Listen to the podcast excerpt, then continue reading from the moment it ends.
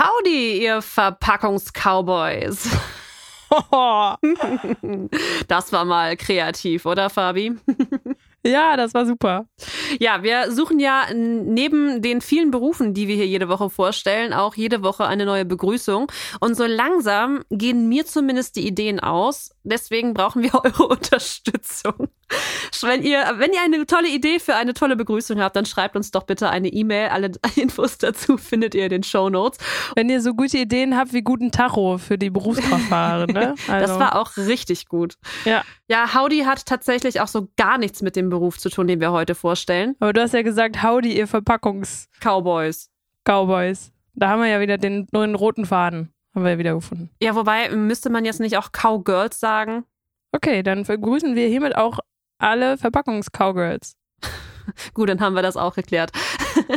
ja, herzlich willkommen bei Abgecheckt. Wir stellen euch hier jede Woche einen neuen Beruf vor und eine neue Begrüßung. Ich bin die Jessie. Und ich bin Fabi. Und falls ihr keine Lust auf dieses Vorgeplänkel hier habt, dann schaut doch einfach mal in die Show Notes. Da steht die Zeit, ab wann das Interview wirklich losgeht. Wir haben heute einen Beruf dabei, den ihr wahrscheinlich auch schon in der ja, Überschrift gesehen habt, nämlich es geht hier um Verpackungen, um Verpackungsdesign und um Verpackungstechnik. Und äh, eigentlich habe ich gar nicht so viel jetzt zu Beginn dazu zu sagen, weil ich finde, in dem Interview kommen schon so viele Informationen rüber, die ich vorher gar nicht wusste.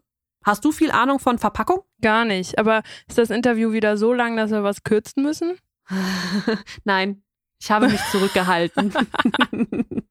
ich habe mich zurückgehalten. Aber dafür habe ich eine tolle Frage für dich. Ja, perfekt. Ich habe gar keine Ahnung. Loslegen? Ja, sehr gerne. Ich gebe mein Bestes. Nachdem nämlich das letzte Intro so lang war, machen wir jetzt ein kurzes Intro. Sehr gut. Und zwar möchte ich von dir wissen, du musst auch nichts schätzen diesmal, weil Schätzfragen sind ja out, habe ich nach der letzten Folge gelernt. Wer ist der größte Papierproduzent der Welt und mit wer meine ich welches Land? Oh. Mhm. Oh. Kann man tatsächlich drauf kommen. Also ist, ähm, kann man drauf kommen. Ist gar nicht so schwer. Und warum soll man drauf kommen können?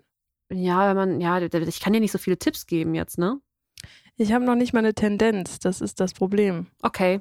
Ja, dann überleg mal so. Können wir mal einen Kontinent irgendwie so ein, einrahmen? Ja, wenn ich jetzt den Kontinent sage, dann ist es total easy, auf ein Land zu kommen, weil ich gehe davon aus, dass äh, du jetzt nicht alle Länder dieses Kontinents kennst und das eines der größten Länder dieses Kontinents ist. Also dann kann es ja Russland sein oder China. Ha, gut, bist schon da. Oh, China. Ja, China ist tatsächlich der größte Papierproduzent der Welt. Und jetzt rate mal, und jetzt haben wir die Schätzfrage, ähm, auf welchem Platz Deutschland beim, äh, beim Papierverbrauch, aber auch beim Papierproduzieren ist. Ähm, ist das eine Zahl oder muss ich jetzt zwei Ja, wir nennen? sind im einstell einstelligen Bereich tatsächlich. hm. Ja, wir haben ja, das Ding ist, wir haben bei uns in der, da wo wir groß geworden sind oder wo du immer noch lebst, da gibt es ultra viele Papierfabriken. So, das stimmt. Das, das täuscht so ein bisschen dann. Ähm, wenn wir einstellig sind noch, dann mhm. sag ich jetzt mal Platz 6. Fast. Platz 4. Also ah, Deutschland ist nach China, den USA und Japan der viertgrößte Papierproduzent der Welt mit etwa 22 Millionen Tonnen. Wow. Das ist eine Zahl aus 2019. Und unser Ver äh, Papierverbrauch liegt bei etwa 18,8 Millionen Tonnen. Man macht halt auch eine Menge mit Papier, ne? Ja, allerdings. Also eigentlich wollte ich dich fragen, wie viele Kartons äh, man pro Kopf im Jahr benötigt, um Pakete zu verschicken und anzunehmen. Aber die Zahl habe ich leider nicht gefunden. Dann, aber das war doch auch eine gute Sache. Ach doch, fand ich auch, ne? Also Wissen wir jetzt so auch, dass wir auf Platz 4 sind, dass hier China, Japan und den Rest habe ich vergessen, ähm, auch noch vor uns sind. Da sind wir wieder ein Stückchen schlauer, das sage ich auch mal gerne. Und dann können wir ja direkt jetzt in die, in die Folge starten, oder? Möchtest du noch den Pro-Kopf-Verbrauch von Papier wissen? Oh, sehr gerne. Wir hatten Machen ja schon mal, wie viel Klopapier man verbraucht. Ja, richtig. Wir gehen wieder in die gleiche Richtung. Hast du eine Zahl im Kopf? Also wir rechnen in Kilogramm?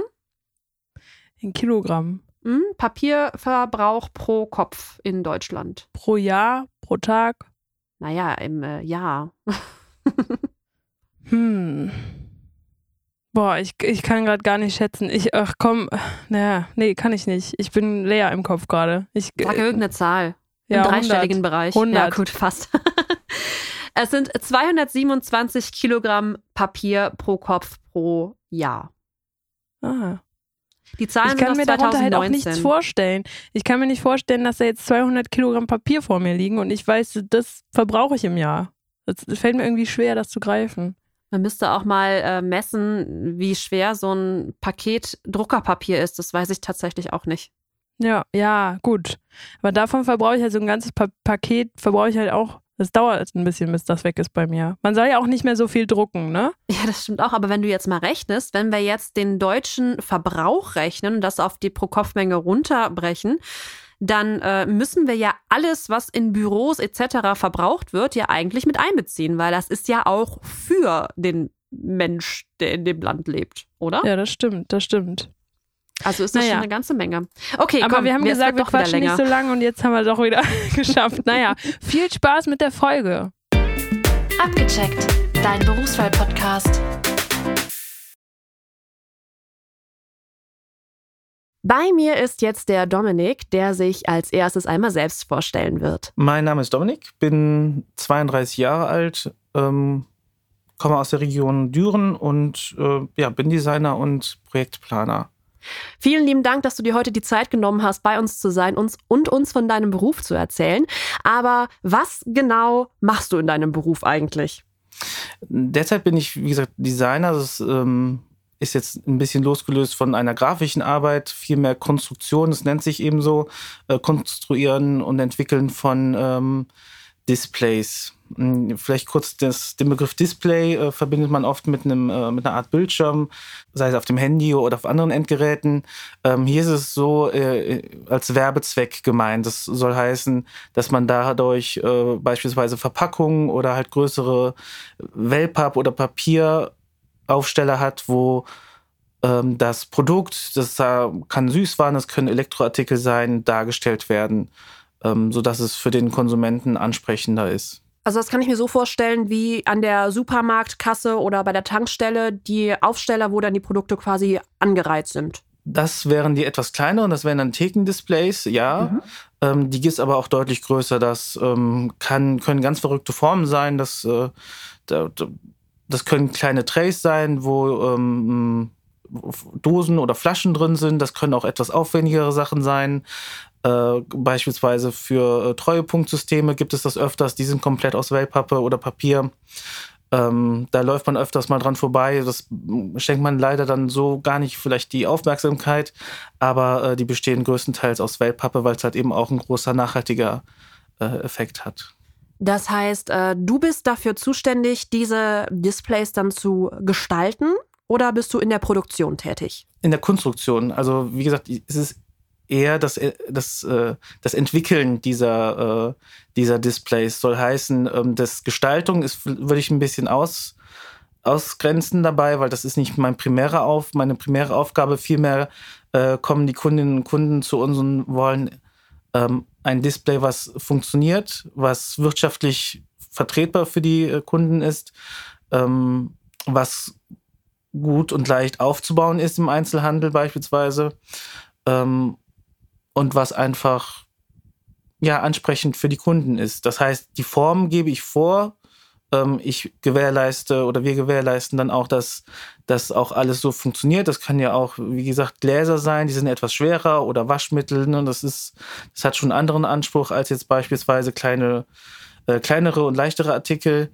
Ähm, und das machen wir primär. Natürlich wollen, wir es immer so gestalten, in Anführungszeichen, dass es immer ansprechbar ist. Soll heißen, dass das Produkt leicht zu entnehmen ist, dass das Produkt für sich spricht, das hat ja auch nochmal eine Verpackung um sich. Ähm, und die kann auch für sich selber sprechen, sodass wir das Produkt natürlich nicht verdecken oder sowas. Ähm, genau, doch. Das da gibt es ja unglaublich viel zu beachten. Also als Kunde nimmt man das ja gar nicht wahr, welche äh, ja, Gedankengänge da im Hintergrund äh, schon alle passiert sind, bis so ein ja, Display dann im, im Laden steht. Ja, genau, richtig. Also das, da hängt ja eine ganze Kette. Wir sind ja auch nur im Prinzip ein Teil davon. Ähm, die Kunden machen sich ja selber schon mal Gedanken, beispielsweise in Marketingabteilungen oder in anderen Gruppierungen, die die in ihrem Unternehmen haben. Ähm, und dann treten die an uns heran und sagen, wir haben hier Produkt X, äh, das soll in den Einzelhandel, ähm, soll das und das und darf das und das kosten. Und das sind so unsere groben Parameter, wo wir dann sagen, okay, wir machen mal zwei, drei Vorschläge die dürfen dann auch mal etwas, oder das ist zumindest der Ansatz oder könnte der Ansatz sein, äh, darf dann auch etwas außergewöhnlicher sein. Das kann dann auch vielleicht etwas äh, mehr kosten, als das Budget hergibt. Aber es ist zumindest etwas, wo wir dann sagen, okay, das ist auch nochmal etwas, äh, was aufmerksamkeitsstärker ist als, als jetzt ein rechteckiges Display beispielsweise. Das heißt, der Kunde kommt schon mit Vorstellungen zu euch und ihr entwickelt die dann weiter oder kommt der Kunde nur mit einer groben Idee und ihr liefert ihm dann verschiedene Möglichkeiten? Ich würde sagen, eine grobe Idee. Okay. Der Kunde ist dann der Hersteller selbst oder sind das andere Firmen, die dann für den äh, Hersteller des Produkts arbeiten? Sowohl als auch. Also da gibt es unterschiedlichste Konstellationen. Es gibt auch Großhändler, die dann noch, noch mal dazwischen sind oder, oder andere ähm, Dienstleister. Ähm, das kommt immer ganz drauf an. Jetzt weiß ich ja, dass du eine Ausbildung gemacht hast. Wie heißt denn der Ausbildungsberuf, den du gelernt hast? Mein Ausbildungsberuf, den ich gelernt habe, der hieß noch Verpackungsmittelmechaniker. Das äh, ist, glaube ich, 2011 oder 2012 mal geändert worden in Packmitteltechnologe. Ich glaube auch, dass es da inhaltliche Änderungen gab. Ähm, würde trotzdem sagen, dass es immer noch grob äh, ja, dasselbe ist. Ähm, genau, das hatte ich 2006 hatte ich die Ausbildung angefangen. Sind die Tätigkeiten ähm, für diesen Ausbildungsberuf dann auch die gleichen, die du heute machst, oder unterscheiden die sich? Ähm, die unterscheiden sich schon. Ähm, die, äh, die, Ausbildungs, die Ausbildung damals war so aufgebaut, dass es eben so, ich sag mal, drei Schwerpunkte hat. Das war Maschine, also die Maschine zu führen, Standsmaschine, Klebemaschine, äh, dass man da äh, viel dran gelernt hat und auch eine Prüfung äh, zu gemacht hatte. Ähm, dann gab es noch so einen Bereich Qualitätssicherung, also das, das gehört auch dazu, äh, Material zu, äh, zu bestimmen äh, oder auch zu planen, Rollen zu berechnen und so weiter und so fort. Ähm, und dann gab es noch einen anderen Bereich, der hatte, kam eher in diese CAD-Tätigkeit und das ist auch das, so grob der Bereich, den ich jetzt weiter verfolgt habe nach meiner Ausbildung dann. Und es ist dann auch dieser Designer, wo ich dann als Konstrukteur äh, tätig bin. Wie bist du denn dazu gekommen, diese Ausbildung zu machen? Ich habe 2005, also äh, ungefähr ein Jahr davor, vor meinem Ausbildungsbeginn, habe ich ähm, eine äh, größere Ausbildungsmesse in Düren besucht oder musste sie besuchen oder wie wurde es nahegelegt, das zu besuchen. Das fand ich jetzt aus der damaligen Perspektive etwas äh, nicht so spannend und äh, bin dann auch, äh, habe mich dann dahin geschleppt äh, habe mich dann bei einem ähm, oder ich glaube sogar mehreren äh, Firmen mal beworben als Praktikant und dann habe ich bei einer auch dann äh, eine Zusage bekommen, was das Praktikum angeht. Ich glaube, das war dann auch drei Wochen oder vier Wochen im schulischen Rahmen. Und da wurde mir dann auch dieser Beruf, äh, auch andere Berufe, also gibt es ja noch Maschinen, Maschinenführer, äh, ähm, mal vorgestellt, was man da so machen kann, was möglich ist und ähm, fand das dann da durch das Praktikum dann schon sehr interessant. Das ist immer ein super wertvoller Tipp für äh, vor allem Schüler und Schülerinnen draußen, äh, Praktikum machen. Das ist ja in der Schulzeit immer so ein bisschen verpönt, so jetzt muss ich ins Praktikum. Aber wir haben hier schon so viele Interviewgäste gehabt, die wirklich gesagt haben, über das Praktikum haben sie ihren Traumjob gefunden. Und äh, da gehörst du ja quasi dann auch zu. Ja, genau richtig. Da konnte ich natürlich dann auch äh, einen gewissen Eindruck hinterlassen. Ich glaube, der war dann auch ganz positiv, weil das, wo ich das Praktikum gemacht habe, war dann auch der Betrieb, wo ich die Ausbildung gemacht habe. Ähm, und das war dann auch schon hilfreich, dass die mich dann da zumindest ein bisschen kannten. Wie verläuft die Ausbildung denn, wenn man die startet bis zum Ende? Ähm, die ist dual, das heißt Schule und Betrieb. Das ist, ähm, ich glaube, aus dem Kopf heraus drei Tage Betrieb, zwei Tage Schule. Das ist aber auch je nach Ausbildungsjahr unterschiedlich. Ähm, das hat ähm, mehrere, es hat mehrere Stufen. Ich weiß, dass wir einen Metalllehrgang hatten. Das heißt, äh, dass wir da nochmal äh, mit dem Werkstoff Metall äh, ja, mehrere Schulungen hatten, ähm, auch Pneumatik und sowas. Das heißt, so technischer Hintergrund. Ich denke, das lief darauf hinaus, dass wenn wir an der Maschine sind, dass wir da auch ähm, eine gewisse, eine gewisse Erfahrung dann schon mal haben, was, was, was solche Sachen angeht, Maschinenbedienung. Ähm, wie gesagt, Qualitätssicherung ist auch ein Thema gewesen. Ähm, was für Eigenschaften hat Papier? Was für Papiere gibt es? Äh, was gibt es neben Papier? Kunststoffe? Ähm, diese ganzen Themen, die waren immer, ähm, ja, waren immer präsent und da sind auch teilweise natürlich dann Prüfungen zugeschrieben worden oder musste man halt eben auch Werkstoffe äh, mit Werkstoffen arbeiten und dann als Prüfung da was zu machen. Es ist unglaublich umfangreich, was du gerade erzählst, gerade was das äh, Material angeht, mit dem man arbeiten kann. Gibt es denn auch verschiedene Einsatzmöglichkeiten? Also du hast dich ja jetzt auf die Displays äh, konzentriert, aber wo kann man noch arbeiten? Was sind noch die Möglichkeiten, die dieser Beruf mit sich bringt? Also wenn man die Ausbildung vollendet hat, erfolgreich, dann könnte man eigentlich in, in allen Arbeitsprozessen der Wellpapp-Herstellung arbeiten. Ich glaube auch noch in anderen Bereichen, also ich kann für mich sagen, aber in allen, also von der Wellpapp-Erzeugung, das heißt äh, bei der äh, Wellpapp-Maschine, ähm, da könnte man anfangen, bis über Stanzen, Kleben, ähm, andere Weiterverarbeitungsmöglichkeiten, Veredelungen, äh, das Thema Druck, Flexodruck, Digitaldruck, ähm, solche Maschinen werden auch nochmal mit in die Ausbildung ähm, mit eingebunden. Ähm, das heißt, an die, diesen Maschinen könnte man arbeiten in der Qualitätssicherung, äh, könnte man auch arbeiten, weil man die, die Eigenschaften der Papiere und die Prüfprozesse auch ähm, ja, gezeigt bekommt. Ähm, und da, wo ich dann gelandet bin, halt eben dieses CAD. Also das heißt, ähm, dass wir da äh, Fallschachteln oder andere Schachteln in der Ausbildung äh, per Hand gemacht haben. Die sind natürlich jetzt, laufen die über Maschinen, aber damals ging es dann auch darum, ähm, was für Papiere nimmt man, was sind die Eigenschaften, was sind die Anforderungen. Ähm, ja. Das klingt nach unglaublich vielen Tätigkeiten, die man in verschiedenen ähm, Branchen oder Bereichen dann ausüben kann. Gibt es denn eine typische Tätigkeit, die man, egal in welchem Bereich man am Ende dann arbeitet, auf jeden Fall machen muss? Oder arbeitet man immer mit CAD oder ist man immer in der Qualitätssicherung? Nee, also das, das hängt ja auch dann so ein Stück weit davon ab, wo, wo man seinen Schwerpunkt, seinen eigenen persönlichen Schwerpunkt oder Interesse hat. Also wie gesagt, die Möglichkeiten gibt es. Ich, ich bin ja auch damals nach meiner Ausbildung dann erstmal äh, zu verschiedenen Maschinen gewechselt. Ich war an der äh, Wellpapp-Maschine, ich war an der äh, Stanzmaschine, Klebemaschine. Ähm, da konnte ich dann überall eingesetzt werden. Also auch eine gewisse Flexibilität, die wir dann durch die Ausbildung erlangen und auch ja, die Erfahrung, die wir dann da bekommen. Ähm, also man ist da eigentlich recht frei drin. Okay. Ähm, wie sieht denn so ein typischer Arbeitstag bei dir jetzt heute aus? Wann fängst du an? Was ist deine erste Tätigkeit? Ähm, wann hast du Feierabend und womit schließt du den Tag ab? Ich beginne zwischen sieben, also meistens so sieben, spätestens, allerspätestens acht Uhr. Ähm, ich mache mir dann meistens erstmal, ähm, da ist dieser Aspekt des Projektplans dann drin, ähm, schaue mir erstmal, was, was reingekommen sind, neue, neue Anfragen von Kunden oder unsererseits irgendwie angekommen bei uns in der Abteilung. Ähm, wie ist die Auslastung der Kolleginnen und Kollegen? Sicht der erste Anfragen oder überarbeite oder, oder, gebe auch schon mal Rückfragen dazu und würde die dann gegebenenfalls dann mit den Kolleginnen und Kollegen äh, besprechen und dann auch verplanen. Und also so viele organisatorische Sachen sind meistens am Morgen, ähm, die gemacht werden müssen. Dann geht es natürlich, meine Haupttätigkeit ist dann natürlich das Konstruieren.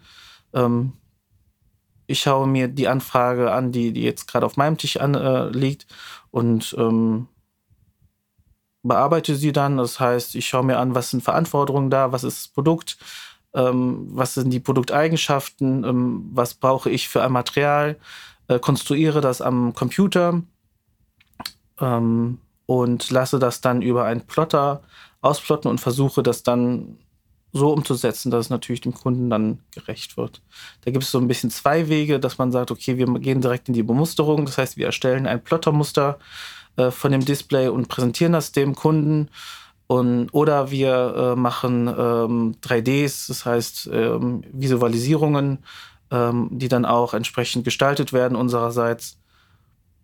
Und das sind so die zwei Wege, die so sich also, ja, über den Tag verlaufen. Ich glaube, den Begriff des Plotters müssen wir einmal erklären. Im Prinzip ist das ein großer Tisch, wo ein kleines Messer maschinell geführt wird. Und damit schneidet man dann äh, verschiedene Materialien aus, nehme ich an. Genau, richtig. Also der, der Plotter, der äh, kann verschiedene Materialstärken ähm, plotten. Ähm, das bezieht sich nicht nur auf Wellpappe, das kann auch Papier sein, äh, diverse Kunststoffe. Das hängt aber auch so ein bisschen vom Plotter ab. Und ähm, da können wir dann die Daten, die wir am PC erstellen, äh, ähm, hintransportieren und der plottet uns das dann aus. Was macht dir denn bei deiner Arbeit am meisten Spaß?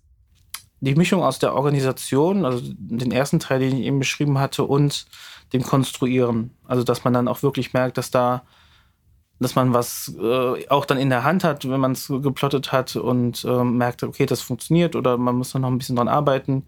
Ähm, das macht schon Spaß. Und was ist am nervigsten an deinem Beruf? Die Organisation kann sich schon mal durchaus schwierig gestalten. Und ähm, das äh, kann dann schon mal anstrengend sein. Ja, das glaube ich. Das Organisatorische und der Bürokram, der meistens anfällt, ist ja in den meisten Berufen immer das, wo man sagt, oh, das könnte auch wegfallen. Ähm, jetzt hast du ja schon erzählt, dass äh, es verschiedene Materialien gibt, mit denen gearbeitet werden kann. Wir kommen immer wieder auf die Wellpappe. Du sagtest auch, dass die sehr nachhaltig ist. Ähm, welche Unterschiede gibt es denn jetzt heutzutage, wo immer mehr auf Nachhaltigkeit geachtet wird? Ähm, ja, bei Verpackungen. Hat sich das geändert oder ist das gleich geblieben? Kannst du dazu irgendwas sagen? Also es hat sich schon geändert. Also äh, die Märkte, ähm, also die beispielsweise der Rewe, Edeka und, und die ganzen Märkte, die achten schon auf Nachhaltigkeit, dass das Display äh, aus einem aus einem Werkstoff ähm, besteht, beispielsweise dann halt eben Wellpappe. Ne? Das, das ist auch einfach in der Entsorgung. Ähm, da ist auch nicht so viel Aufwand für die, äh, für die Händler dann, dass sie das dann einfach abbauen können und äh, in die Papiertonne äh, legen können. Das gilt dann für große Displays, für kleinere. Ähm, da ist der, dass die Entsorgung für andere Stoffe schon deutlich aufwendiger und schwieriger für die, für die Einzelhändler. Und da bemerken wir schon, dass da auch viele, viele auch die Anforderungen haben, okay, ähm, wir wollen jetzt wirklich ein Display aus Wellpappe. Also es gibt auch oder es gab auch äh, Displays aus Holz oder aus Metall. Ähm, die haben auch andere Vorteile, ähm, aber da wir auch teilweise sehr aktionsgebunden äh, arbeiten und auch äh, die Formen, die wir da machen, beispielsweise wenn es jetzt äh, äh, einen Kinofilm gab oder, oder äh, irgendwas anderes, was jetzt auch im Fernsehen zu sehen ist, was oder da, da präsentiert wird, dann müssen wir das Display auch in diesem Zeitraum bereitstellen, herstellen, bis dahin konstruiert haben. Ähm, das steht dann vielleicht zwei, drei Wochen da und dann wird das entsorgt. Das, der Aufwand für ein Metalldisplay wäre da schon oder wäre vermutlich viel zu groß, um das da darüber abzubilden, äh, als über ein, ein Wellpapp-Display, was dann einfach dann entsorgt werden könnte nach zwei, drei Wochen. Das klingt unglaublich spannend, äh, welche Projekte du schon so gestaltet hast. Du sagtest gerade Kinofilme. Was ist denn für dich so, ja, das spannendste Projekt bisher gewesen, wo du ein Display gestalten durftest? Also das Spannendste war tatsächlich ähm, ein, eine Präsentationsverpackung. Ähm, da ging es um, ähm, um einen Schnellkochtopf oder gewisse Topfgrößen. Das heißt, die Herausforderung da war, äh, diverse Topfgrößen, also in Höhe und Breite, äh, in eine Präsentationsverpackung zu bekommen. Das heißt, es kam immer nur eine rein, aber diese sollte dann natürlich für mehrere, damit man natürlich auch eine gewisse Nachhaltigkeit hat und nicht vier einzelne Kartons. Äh, das heißt, da musste ein Karton für diverse Größen, der musste dann auch über See, das äh, war eine Präsentationsverpackung für äh, den asiatischen Markt. Das heißt, der musste dann auch, ne, Papier lebt, das heißt, ähm, äußere Einflüsse sind da schon entscheidend, Feuchtigkeit, ähm, Belastbarkeit von außen, Stoß- oder Ruckbewegung. Das heißt, sie musste auch eine gewisse Stabilität haben. Und wenn die dann in Asien angekommen ist, sollte sie aber auch noch so gut aussehen, äh, dass sie halt eben, ähm, ich sag mal, präsentiert werden kann, ne? dass das immer noch ansprechend ist für den Konsumenten. Das heißt, da könnte man sicherlich eine, ähm, ich sage jetzt erstmal fachbezogen, ein bisschen aus, aus einer Kraftliner, also einer braunen, braunen Außendecke, äh, etwas Schönes machen, aber das sollte natürlich dann auch so gestaltet sein, auch vom Druck her. Das heißt, äh, die, die Lackierungen und die äh, Veredelungen sollten dann auch entsprechend gut gut und toll sein. Das ist ein Bereich, den ich so nicht, wo ich jetzt nicht so drin war, aber die von der Konstruktion war das schon ein sehr spannendes, äh, spannendes Projekt, weil wir da auch einen großen Austausch mit dem Kunden hatten, wie wir das machen. Wir haben viele Tests gemacht, ne? das ist wieder dieses Thema Qualitätssicherung, äh, Falltests, Stoßtests, äh, was für eine Wellpappe nehmen wir, wie ist die Papierzusammenstellung. Wellpappe besteht ja nicht nur aus einer Papierbahn, sondern aus zwei, drei oder sogar fünf. Ähm, und dann hinzu, wenn wir dann eine Lösung haben, sollte es natürlich dann auch so sein, dass sie über eine Maschine gefertigt werden musste. Das heißt, da war eine gewisse Stückzahl. Ähm, wenn wir da jetzt ähm, fünf, fünf Kartons hätten, das wäre sicherlich kein Aufwand gewesen, aber da haben wir schon von ein paar tausend und die sollten dann natürlich dann auch so konzipiert sein, dass man die über eine Maschine verklebt werden konnten, verschließen werden konnten. Und ähm, das war ein größeres Projekt und das war eigentlich auch am Ende sehr erfolgreich und sehr spannend. Wo konnte man die Displays dann sehen? Wo wurden die ausgestellt? Also wie gesagt, nicht in Deutschland, in Asien. Die kamen direkt in den Einzelhandel dort und das war auch äh, eine, eine, größere bekannte Marke und, und ähm, da lief auch dieses Motto mit Made in Germany. Und äh, das war dann in einem speziellen Shop für Kochutensilien, wo das dann halt ausgestellt wurde. Jetzt sagst du schon, das äh, ging in den asiatischen Markt. Muss man dann auch mehrere Sprachen in der Branche beherrschen oder geht es da tatsächlich um die Konstruktion und äh, Sprache ist da egal? Mm, manchmal ist es durchaus sinnvoll, dass der Konstrukteur oder die Konstrukteurin mit auf Kundenbriefings geht. Das ist jetzt in der heutigen Zeit eher durch Zoom oder durch andere äh, Plattformen, aber ähm, dass man mit zum Kunden fährt und äh, sich dann auch direkt mit dem Kunden austauscht, um da auch direkt vielleicht zu sagen, das ist möglich oder wir könnten es auch so machen oder so, weil das halt ähm, Konstruktion, Design, das, da versteht auch jeder ein bisschen was anderes drunter und da ist so ein persönlicher Austausch immer gut. Ähm, meine Erfahrung ist, dass wir oder ich jetzt auch einige Male mit dem niederländischen Markt in Berührung kamen. Die sprechen auch teilweise Deutsch, aber ähm, Marketingabteilungen, die vielleicht outgesourced wurden aus anderen äh, dann aus anderen Regionen kommen, sei es Belgien oder auch Frankreich, ne, da ist dann Englisch dann doch schon äh, sehr, sehr nützlich. Welche Fähigkeiten oder auch Eigenschaften sind noch nützlich für den Beruf? Was sollte ein Bewerber noch mitbringen? Vorstellungsvermögen, also räumliches Denken, ähm, gewisse Mathe-Grundkenntnisse sind auch nicht verkehrt, äh, soll heißen, äh, dass wir ja auch mit Form arbeiten und, und auch teilweise berechnen müssen, ähm, ob es machbar ist. Das ist auch ein ganz großer Aspekt, äh, wie die Messer liegen. Also das wird ja später auf, äh, auf in eine Standsform gemacht, das, was wir am, äh, am Computer erstellt, konstruiert haben. Ähm, ob das so alles funktioniert und da ist so ein gewisses Mathe- und Geometriewissen. Kann man irgendwelche Weiterbildungen, Fortbildungen äh, machen, ähm, ja, irgendwelche anderen Spezialisierungen noch? Ähm, welche Ziele gibt es, die man vielleicht erreichen könnte in dem Beruf? Also was ist da noch möglich?